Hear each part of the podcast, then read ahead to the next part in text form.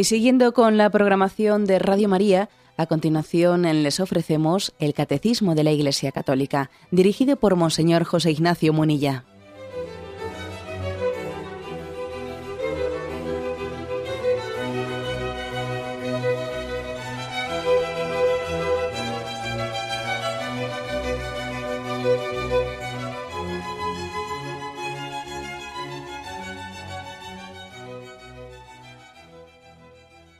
Un cordial saludo a todos los oyentes de Radio María.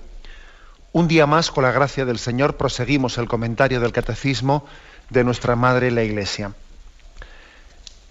Entramos en un apartado que tiene como título Gracia y Justificación. Primero voy a dedicar unos cuantos puntos más al primero de los términos, al término de gracia, perdón, al término de justificación y después dedicar algunos al término de gracia y luego a la santidad cristiana. ¿eh? Pero vamos por partes. Comenzamos por el punto 1987, ¿eh? que tiene como título La justificación. Dice así, la gracia del Espíritu Santo tiene el poder de santificarnos, es decir, de lavarnos de nuestros pecados y comunicarnos la justicia de Dios por la fe en Jesucristo y por el bautismo y aquí ahora se nos ofrece un texto de Romanos 6. ¿eh? Si hemos muerto con Cristo, creemos que también viviremos con Él, sabiendo que Cristo, una vez resucitado de entre los muertos, ya no muere más, y que la muerte ya no tiene señorío sobre Él. Su muerte fue un morir al pecado, de una vez para siempre, mas su vida es un vivir para Dios. Así también nosotros considerémonos como muertos al pecado y vivos para Dios en Cristo Jesús. Bueno, lo primero igual que, convendría señalar es que llama la atención que esta palabra justificación, a veces hay que distinguir entre el uso popular de las palabras y el uso teológico, que nos podemos armar un cierto lío, porque la forma en la que, en que un término concreto ¿no? es utilizado popularmente no tiene que ver nada a lo que significa teológicamente.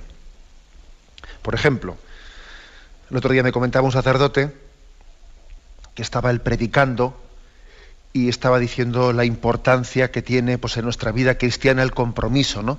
La importancia de nuestro compromiso y vivir el compromiso y para arriba y para abajo y tal y cual, ¿no? Y dice que después de, de la Santa Misa le entra en la sacristía una persona y le dice, oiga, yo estoy hecho un lío, porque usted ha hablado ahí de compromiso, de compromiso, y a mí me habían explicado siempre que las cosas no hay que hacerlas por compromiso, que hay que hacerlas de verdad, ¿no? Que te salgan del corazón y no por compromiso. Y claro, dice el otro, Dios mío, yo estaba diciendo otra cosa, que es que ese término significa otra cosa, ¿no? Claro, no tiene nada que ver. Él hablaba del término compromiso, pues en el sentido de comprometerse, es decir, pues entregar tu vida y que tus obras, eh, no buscar la comodidad, sino implicarte y sacrificarte y entregarte a los demás, ¿no? Y el otro escucha la homilía y le dice, oiga, que a mí me habían dicho siempre que las cosas no había que hacerlas por un compromiso, por compromiso, ¿eh? como diciendo esto es cumplimiento, ¿no? Esto es hacer las cosas por cumplir, ¿no? Pero, pero no, no de verdad. Es cierto que a veces las palabras, popularmente hablando, tienen un significado distinto al, bueno, pues al teológico. ¿eh? Y un caso muy claro es este, el de la justificación. ¿eh? el de la justificación. Se entiende por ahí, no hay que justificarse. ¿eh? Esas son justificaciones. Claro, popularmente hablando, la palabra justificación, pues es una palabra que, que, lo que hace es señalar algo negativo. Excusas. Justificaciones son como excusas alguien que no quiere asumir sus responsabilidades y entonces está ahí pues excusando, justificaciones. di, lo que te dé la gana, son justificaciones, eso en el fondo es no dar la cara y no decir que has hecho mal. Bueno, pues este es el término popular, ¿no? El significado popular del término justificación. Pero eso no tiene que ver nada con el término teológico. Teológicamente hablando, justificación es otra cosa. Eh, se hace referencia a que Dios es justo. Por lo tanto, justificarnos es hacernos justos como Dios, hacernos santos como Dios. La justificación es la tarea de la redención en la que Dios hace justo al hombre, le hace santo, nos santifica. Mm, como veis, nada que ver con eso de... Eso son justificaciones, no de, de alguna manera, excusas. No tiene nada que ver con el término ese. ¿eh? Dios nos justifica es tanto como decir Dios nos santifica. ¿Mm? Dios nos santifica. Tampoco significa Dios nos justifica el Dios, te voy a poner una excusa para... No, ¿eh? porque me ha justificado el otro la ausencia. El otro me ha puesto una excusa de por qué no he ido. No, no significa eso. Dios me justifica es Dios me santifica, me hace santo. ¿eh? Me hace santo. Sería incorrecto entender el término Dios nos justifica en el sentido este que estoy diciendo. Él pone una excusa delante de Dios, eh, pues para una manera, mm, ya te, ya te disculpo yo. Él me ha disculpado. No, no es que Él me haya disculpado ante el Padre, no, es que Él me ha hecho santo, me ha santificado y me ha presentado ante el Padre, que es distinto. Bueno, pues eh, además tiene esto ciertas resonancias en nosotros. ¿Os acordáis de ese pasaje, ese pasaje del joven rico que va ante, ante el Señor? Esto recientemente fue una pregunta de un oyente. Va el joven rico delante del Señor y le dice, Maestro bueno, ¿qué tengo que hacer para ganar la vida eterna? ¿no? Y Jesús le responde, ¿por qué me dices bueno? Solo hay uno que es bueno, que es Dios. Es decir, Jesús le está diciendo, no sé si tú te das cuenta que al llamarme a mí bueno, estás implícitamente reconociendo que en mí está Dios, o que yo soy Dios, o que la bondad de Dios está manifestando en Jesucristo. Bueno, pero entonces aquí lo que nos importa ese texto es por eso de que cuando dice el joven rico, maestro bueno, y Jesús le responde, solo hay uno bueno, solo hay uno justo, solo hay uno santo. Es decir, eh, Dios es justo, Dios es santo, y por lo tanto nosotros estamos llamados a participar de esa bondad y esa santidad de Dios, a participar de ella. Nadie puede ser bueno o justo o santo al margen de Dios, sino participando de la santidad y de la bondad de Dios. ¿eh? No es al margen de, sino participando de la, de la única santidad y bondad que existe, que es la de Dios. En la Sagrada Escritura, en el Nuevo Testamento, solamente hay dos, dos pasajes, dos lugares en los que se utiliza la palabra solo Dios. Uno es este que he dicho, el de Marcos 10, 18, donde ante el joven rico eh, Jesús le dice, solo Dios es bueno. Y también hay otro, otro pasaje, el de Lucas 5, 21, donde, donde se recuerda, solo Dios puede perdonar los pecados. Solo Dios puede perdonarlos. Como dice este, tus pecados son perdonados, si solo Dios puede perdonar los pecados. Y entonces Jesús es cuando le dice, levántate, coge tu camilla y es andar. ¿Qué es más? ¿Decirle a este tus pecados son perdonados? ¿O decirle coge tu camilla y echa a andar? Para que veáis que el Hijo del Hombre tiene poder, hizo ese milagro. Pero es que allí, allí quienes le rodeaban se habían reconocido que solo Dios, solo Dios puede perdonar pecados, solo Dios es bueno. Por lo tanto, eh, nosotros sabemos bien que la justificación, el hacernos justos, el hacernos santos, es participar de lo que es ser Dios, de lo que es Dios. Es ser más semejantes a Él. Es ser más semejantes a Él, ¿no? Es unirnos más a Él. Ese es el de la imagen que, que se remarca. Participar más de la santidad divina. Que se nos pegue, como se dice. A ver si se me pega, se dice. Cuando alguien va a estar junto a una persona pues, muy buena, ¿no? Y a ver si se me pega algo porque mira, es una buena persona y, bueno, pues eh, utilizando esa imagen, ¿no? Participar de la santidad y de la justicia divina. Este es, por lo tanto, lo que significa justificación, santificación, participar de la santidad de Dios. Da un paso más este punto que estamos comentando, el punto 1987, Y dice que es la gracia del Espíritu Santo la que tiene esa capacidad de santificarnos o de justificarnos. Es el don del Espíritu Santo el que puede hacerlo. Esto prueba en primer lugar que es Dios. Es decir, sería imposible que el Espíritu Santo nos santificase si no fuese Dios. ¿Cómo, ¿Cómo, nos va a divinizar si Él no es Dios? Esta es una de las pruebas que utilizaban los santos padres de la Iglesia ante los, ante los herejes que negaban la divinidad del Espíritu Santo, que querían decir que el Espíritu Santo no es una persona divina, sino que es bueno, un atributo de Dios, etcétera y tal, ¿no? Entonces yo respondía diciendo, pero ¿cómo no va a ser Dios si nos deifica? ¿Cómo no va a ser el solo santo si nos hace santos? ¿Eh? La prueba de que una de las pruebas, ¿no? De que el Espíritu Santo es Dios es que nos deifica, o sea, nos hace partícipes de la santidad de Dios. Este punto del catecismo que estamos aquí reflexionando hace la afirmación de que esa tarea de la justificación, de la santificación, está especialmente apropiada al Espíritu Santo.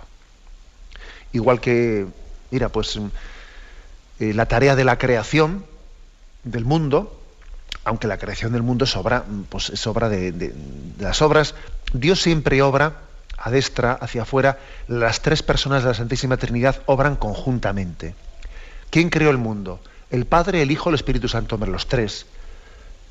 La Santísima Trinidad en todas las obras que hace a destra, hacia afuera, hacia afuera de sí mismo, para con nosotros, siempre actúan las tres personas conjuntamente.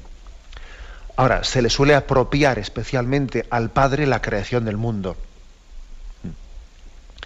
¿Quién redimió al hombre? El Padre, el Hijo, el Espíritu Santo. Hombre, los tres, pero es cierto que especialmente se le apropia a Jesucristo, el Redentor, el que nos redimió.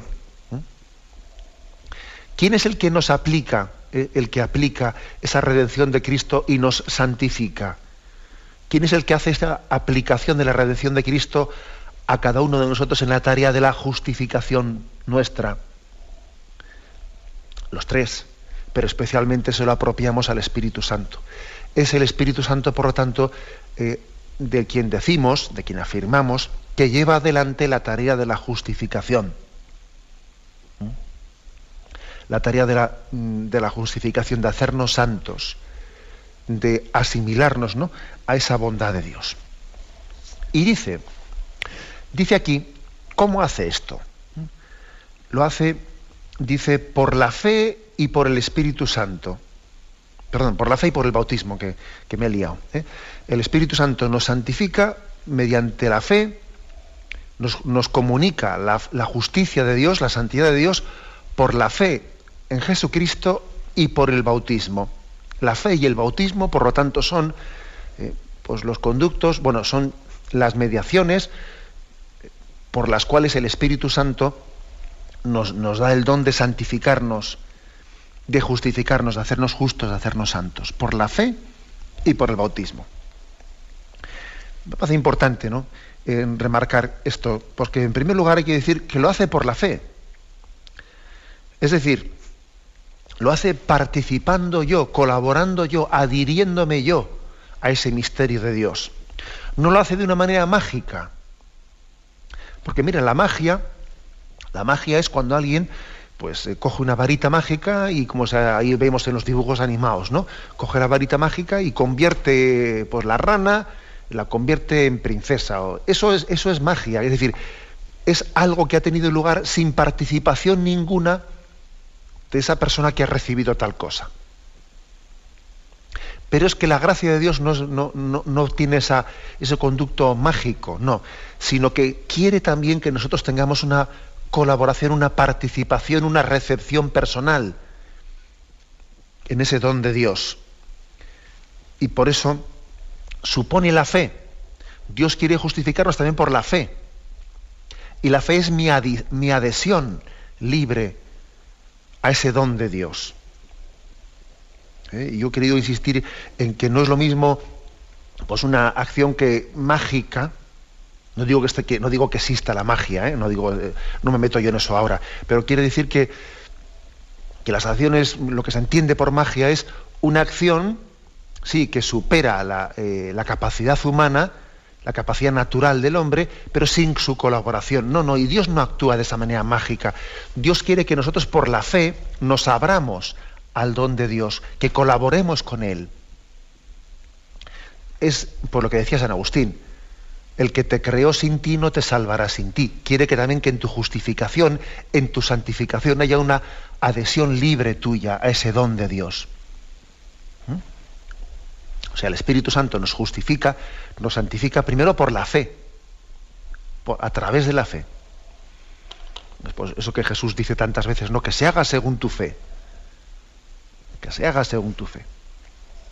Y además también dice por el bautismo, por la fe y por el bautismo, porque el bautismo añade un elemento visible, un elemento verificable también. ¿no? La salvación de Dios no es, no, tiene lugar en un ámbito meramente subjetivo o etéreo, sino Dios también ha, ha, querido que haya un camino objetivo que visualice también ¿no? esa forma en la que Dios nos da su don a nosotros. Los sacramentos también son caminos visibles, signos visibles de esa acción invisible de Dios. Y Dios ha querido también que haya un signo visible.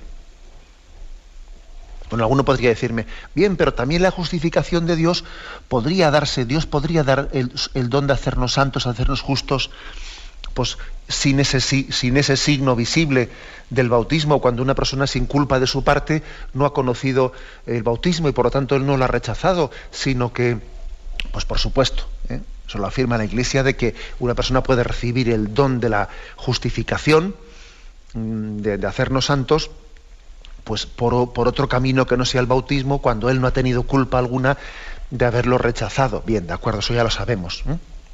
Pero Dios ha querido que el camino ordinario sea la fe expresada también visiblemente en el bautismo. Porque Dios sabe que somos de carne y hueso y que también nuestra, nuestro, nuestro ser, nuestra condición humana, que no somos ángeles, nuestra condición humana también necesita de signos visibles. Y el conducto ordinario ¿no? por el que Dios quiere dar el don de la justificación, de la santificación, es pues a través de la fe y el bautismo.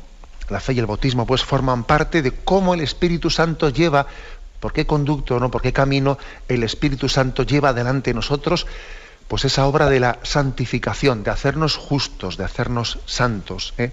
Ante Dios. Bien, tenemos un momento de reflexión y continuaremos enseguida.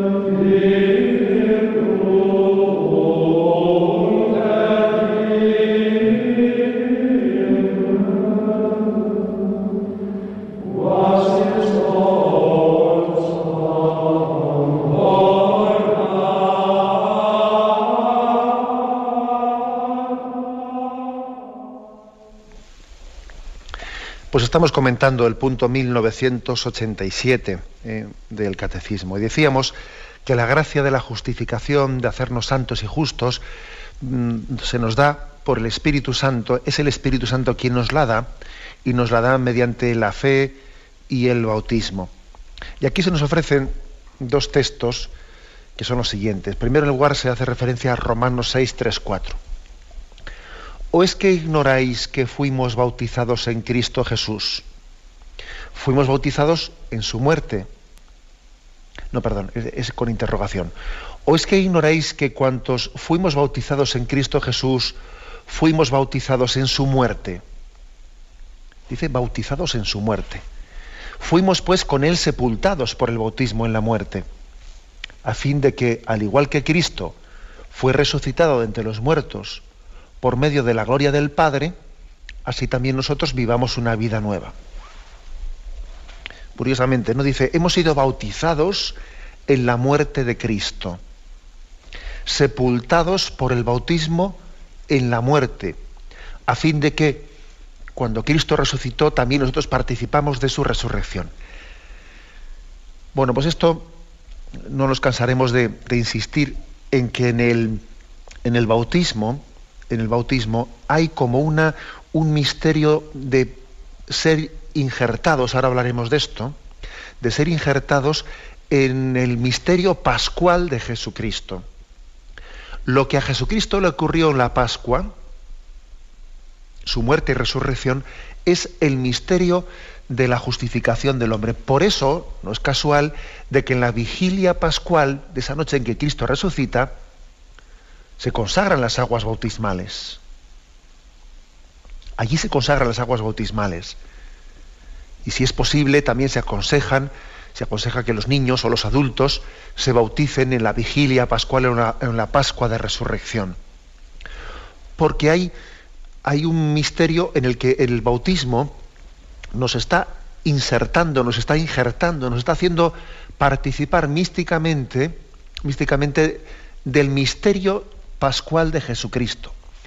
El bautismo es, por una parte, supone eh, que, muramos, igual que Cristo murió, que nosotros muramos en nuestros, a la vida del pecado.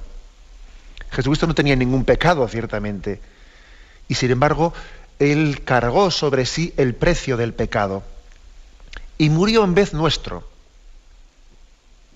Entonces a nosotros se nos invita a que en el bautismo nuestros pecados mueran, el hombre viejo muera, muera el hombre viejo y nazca el hombre nuevo. Igual que del sepulcro salió el Cristo glorioso, el Cristo glorioso, con una carne resucitada, que no era la carne mortal. Y además es curioso que, se, se, observa en los evangelios como a veces les costaba reconocer a Jesús resucitado, porque aunque era el mismo y le dijo a Tomás, mira mis, mira mis, mis llagas, y no seas incrédulo sino creyente. A veces les costaba reconocer a ese Cristo resucitado porque tenía una carne gloriosa resucitada. ¿Mm? Bueno, pues también así nosotros, participando de ese misterio de Jesús, estamos llamados a, a morir a la, vida de pecado y a nacer a una vida nueva, que, nos, que también que cueste reconocernos, ¿no? que también seamos hombre nuevo y que, y que también quien nos vea convertidos y justificados en una vida nueva, pueda decir, si parece que este no es el de antes, si este está santificado, si tiene una vida nueva. O sea, estamos también llamados a participar de ese misterio. Y por eso, eh, pues tradicionalmente el bautismo se metía debajo del agua, ¿eh? era por inmersión y como que quedaba enterrado el hombre viejo y nacía y resurgía el hombre nuevo. También evocando, evocando lo que ocurrió en el Mar Rojo, que debajo del Mar Rojo quedó enterrado aquel ejército egipcio, imagen del pecado, imagen de, pues, de una concepción de, de poder que pretende mm, esclavizar al hombre y someterlo por la fuerza, y aquel ejército pues del emperador de Egipto, ¿no?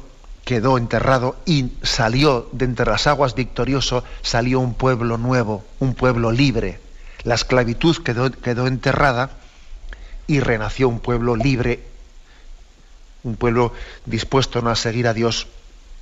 Bueno, pues esta es la imagen, por lo tanto, ¿no? de, que el bautismo nos está injertando en el misterio pascual de Jesucristo.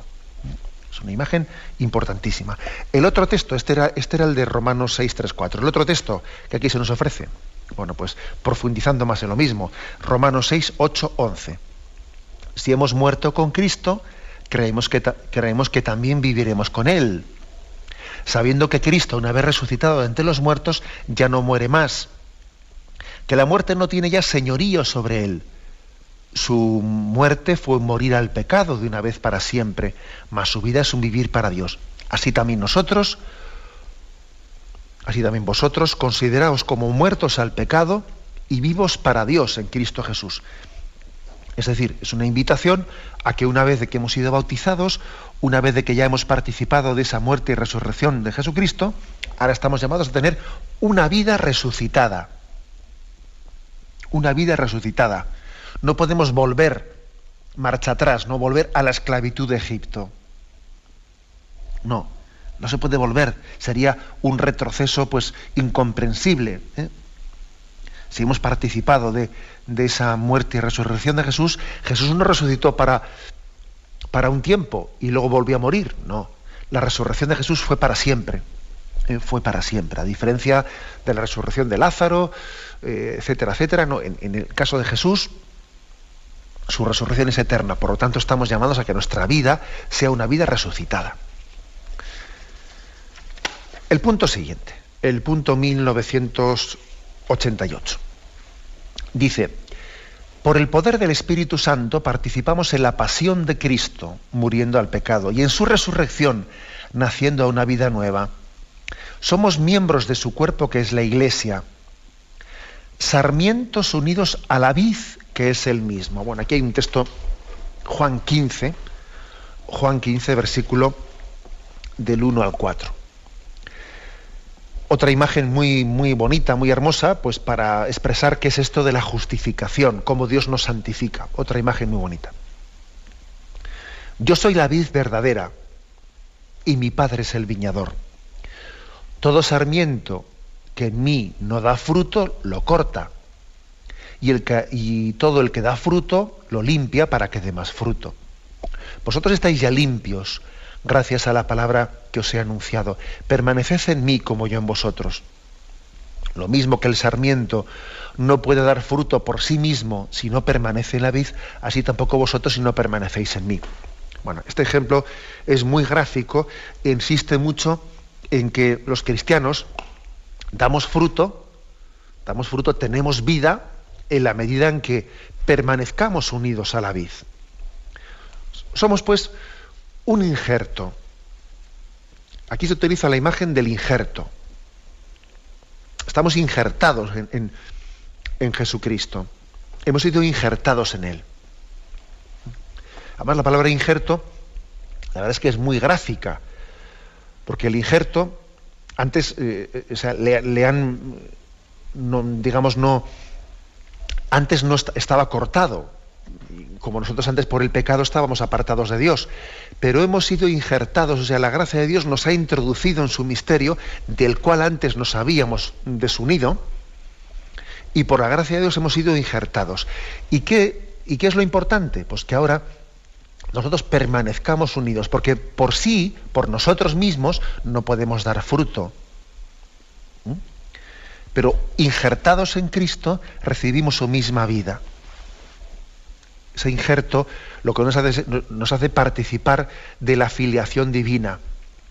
También por nuestras venas corre, corre esa, esa misma sangre que podemos decir que es la filiación divina de Jesucristo.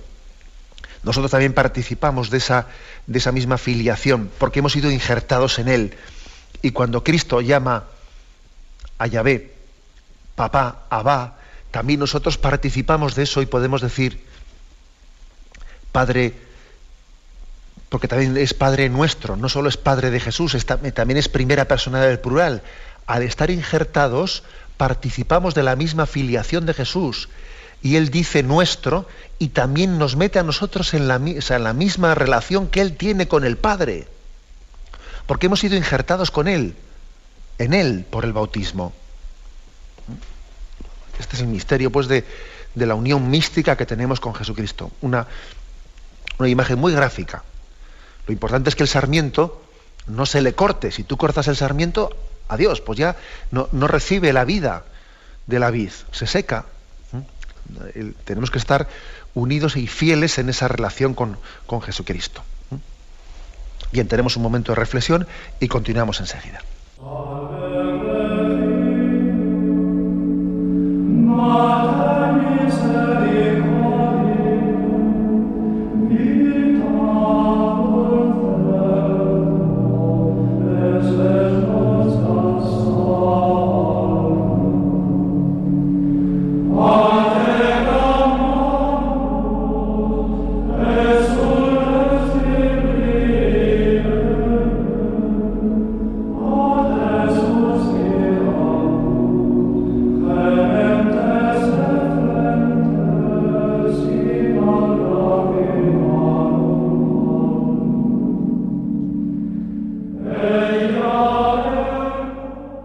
Continuamos en este programa del Catecismo de la Iglesia Católica, continuamos explicando el punto 1988.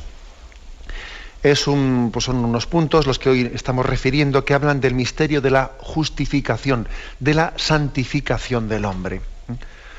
Es una doctrina de orden místico que podría parecer pues muy, pues muy elevada o, que se nos escapa de, nuestros, de nuestras capacidades de comprensión, pero también hay imágenes hermosas para entenderlo, imágenes también pedagógicas. Una es esta que hemos explicado en la intervención anterior, ¿no? la de Juan 15, la imagen de la vid y los sarmientos. Nosotros estamos como injertados en Jesucristo, recibiendo la misma vida de Él, participando de su naturaleza divina. Y hay una cosa, yo por, buscar imágenes gráficas, ¿no? que nos entren un poco por lo porque parece que los ejemplos, las imágenes a veces nos ayudan más pues, que los conceptos, que son igual un poco racionales y se nos escapan. ¿no? Claro, cuando, ¿qué, ¿qué ocurre cuando un sarmiento está injertado en la vid? ¿Qué ocurre? Bueno, pues ocurre, ocurre que, a diferencia de que es de eso que nosotros decimos, ¿no? Que una manzana podrida estropea todo el cesto, si hay una manzana estropeada, termina por pudrir el cesto entero. Sin embargo, si aplicamos este ejemplo, ¿no? Este de la manzana y el cesto, si lo aplicamos a nuestra relación con Dios es al revés. Es decir, cuando, cuando es Jesucristo, el Hijo de Dios, el que ha venido a nosotros y se ha injertado en nuestra carne humana pecadora, y nosotros nos injertamos con Él, no es la carne pecadora la que estropea o la que hace pecador a Jesucristo, sino que es la santidad de Jesucristo, su carne resucitada, la que purifica, santifica a nuestra carne, nuestra carne pecadora. O sea, aquí se le da la vuelta al ejemplo. Aquí podríamos decir que en un cesto de manzanas podridas se puso una sana, y esa manzana sana era la carne resucitada de Jesucristo. Y entonces las manzanas podridas no sólo no contaminaron a esa manzana sana, sino que fue esa manzana sana, la carne resucitada de Cristo, la que nos regeneró y nos dio vida resucitada a todo ese cesto de manzanas que, es que habían sido tocadas, ¿no? Tocadas por el pecado. Por eso, en este misterio de, de ser injertados, ser injertados, lo que hacemos es ser participar de la naturaleza divina de Jesucristo. Y nuestra carne enferma, nuestra carne enferma es purificada. ¿Esto cómo ocurre? Vamos a ver, ¿de qué manera ocurre esto de que el sarmiento se une a la vid, etcétera? ¿Cómo ocurre esto? Pues ocurre de dos maneras. En primer lugar, más que ser el sarmiento el que se ha unido a la vid, habría que decir que es la vid la que se ha unido al sarmiento, porque cuando Dios tomó la carne humana y él asumió la carne humana en la encarnación, podríamos decir que él asumió la carne eh, pecadora y la santificó.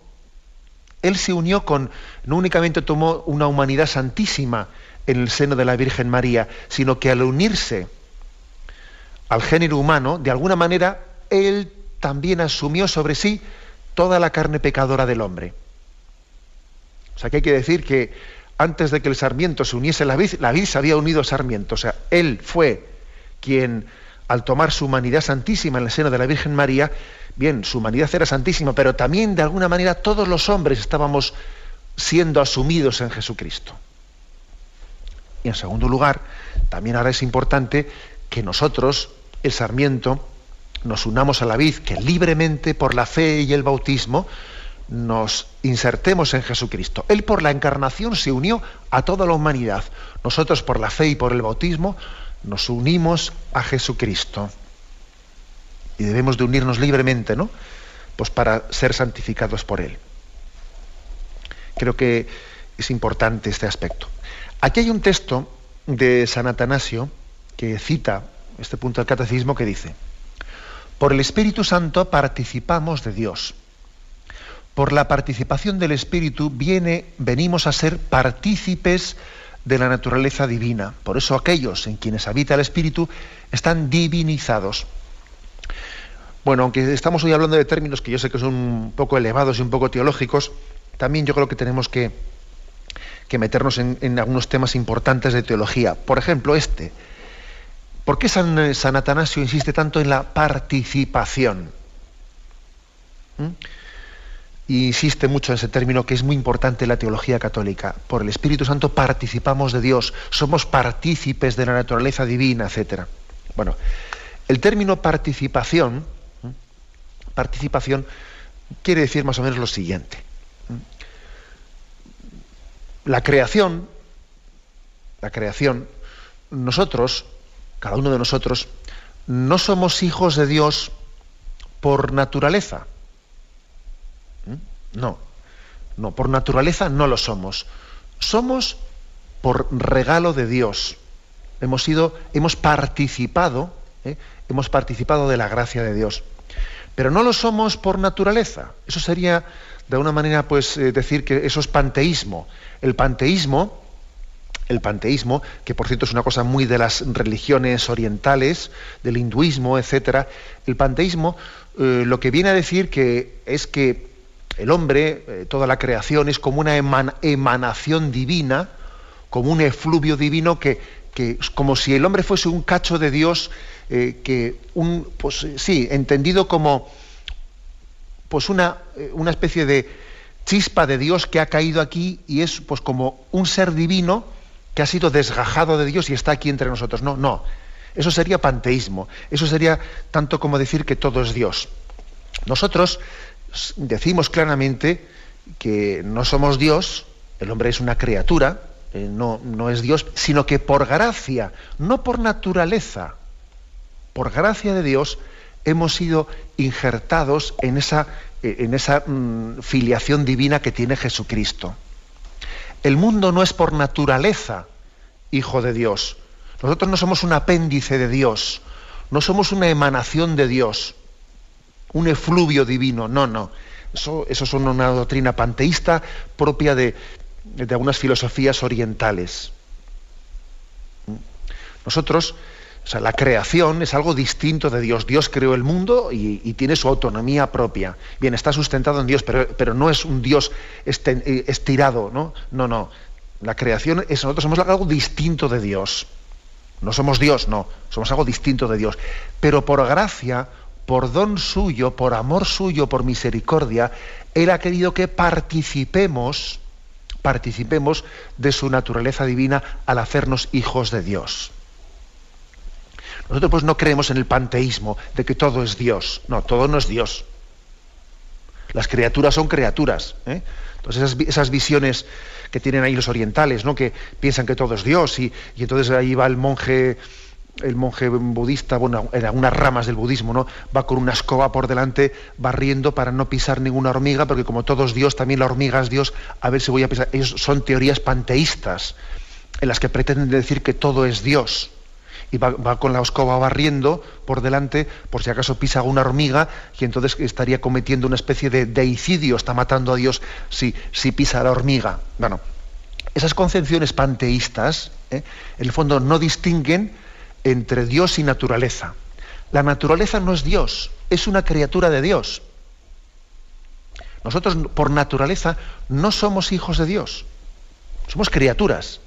Ahora, por misericordia, por gracia, por amor, Dios ha querido injertarnos en su naturaleza divina también, ¿no? Y que tengamos la misma filiación que tuvo Jesucristo. Por eso, en la teología católica utiliza tanto el término participación. Participamos de la naturaleza divina, participamos de ella. Por el Espíritu Santo participamos de Dios. Somos partícipes de su naturaleza divina. Es verdad que podéis, que podéis buscar igual a uno me puede decir, bueno, pero no hay por ahí también un, texto pues de, eh, Antiguo Testamento que dice seréis dioses y tal. Sí, bien, pero cuando dice seréis dioses no hay que entenderlo sino en el sentido, mm, bueno, pues aplicado de que por la gracia de Dios participamos de la naturaleza divina y participamos de ser hijos de Dios. Participando de Jesucristo, injertados en Él, participamos de ello. Pero por naturaleza somos una criatura. ¿Eh? O sea, nosotros no, no creemos en el panteísmo, en que todo es Dios. No, Señor. Bueno, pues he aquí ¿eh? Eh, la explicación de, de este texto de San Atanasio. Vuelvo a leerlo. Por el Espíritu Santo participamos de Dios. Por la participación del Espíritu venimos a ser partícipes de la naturaleza divina. Por eso aquellos en quienes habita el Espíritu están divinizados. Claro, de alguna manera estamos divinizados mm, porque, porque el Espíritu Santo habita en nosotros. No quiere decir que dejemos de ser criatura, porque seguimos siendo criatura. ¿eh? Seguimos siendo criatura. Pero si tú permites que, el Espíritu Santo habite en ti y estás injertado en Jesucristo, estamos divinizados. O sea, el hombre ha sido elevado a una condición que por naturaleza no tenía, sino por gracia, por amor de Dios, ha sido elevado a esta condición. Esto es muy importante, porque, porque a veces eh, nos liamos cuando confundimos lo natural y lo sobrenatural. Y el hombre por naturaleza no es hijo de Dios.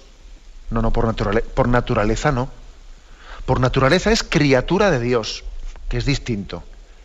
Ahora, ser hijo de Dios, eso no es por naturaleza, eso es por gracia, por don. Es un don totalmente gratuito. Luego distingamos qué es por naturaleza y qué es por gracia. Hay que distinguir las dos cosas. ¿eh? ¿Y, por qué es importante distinguirlo? Pues para que seamos más agradecidos. Porque cuando a uno, cuando uno, es como cuando el, hijo, ¿no? Que claro, se acostumbra a que siempre, desde que nació, siempre tiene todo hecho, tiene los estudios, el colegio, la comida y todo, ¿no? Entonces no es nada agradecido, porque no se da cuenta que podría haber nacido en una familia o en un contexto cultural en el que ni tuviese todas las necesidades cubiertas del estudio, de, la comida, del vestido, y entonces no lo agradece porque, mm, porque lo ha tenido siempre eh, y es un desagradecido. Y a veces viene bien que esa persona conozca también un sitio en el que las cosas no son así para que aprecie lo que tiene en casa. Bueno, pues también a nosotros a veces nos viene bien que nos demos cuenta de que yo por naturaleza, o sea, a mí lo que me corresponde por mi naturaleza humana no es ser hijo de Dios, ¿eh? A mí por lo que me corresponde por naturaleza no es tener esa intimidad con Dios en el que yo le llamo papá, abá, padre. Pero hombre, qué confianza son esas. Eso por naturaleza no te corresponde, ¿eh? Tú pasa que te has acostumbrado a tener siempre pues, ¿eh? esa relación porque desde pequeño has sido bautizado. Pero ojo, que tú, por naturaleza, no te corresponde tener esas confianzas, esa intimidad tan grande con Dios. Y a veces viene bien distinguir lo que es natural y sobrenatural para que seamos agradecidos, para que seamos eternamente agradecidos y nos demos cuenta que por el bautismo y por la fe estamos participando, hemos sido injertados en Jesucristo y, participamos de su condición divina, que por naturaleza no nos correspondía, claro, ¿eh? no nos correspondía. Bueno, lo dejamos aquí. ¿eh? Hemos explicado hoy dos puntos, el 1987 y 1988. Si Dios quiere, continuaremos a partir de mañana todavía en este mismo apartado de la justificación. Me despido con la bendición de Dios Todopoderoso. Padre, Hijo y Espíritu Santo, desciendan sobre vosotros. Alabado sea Jesucristo.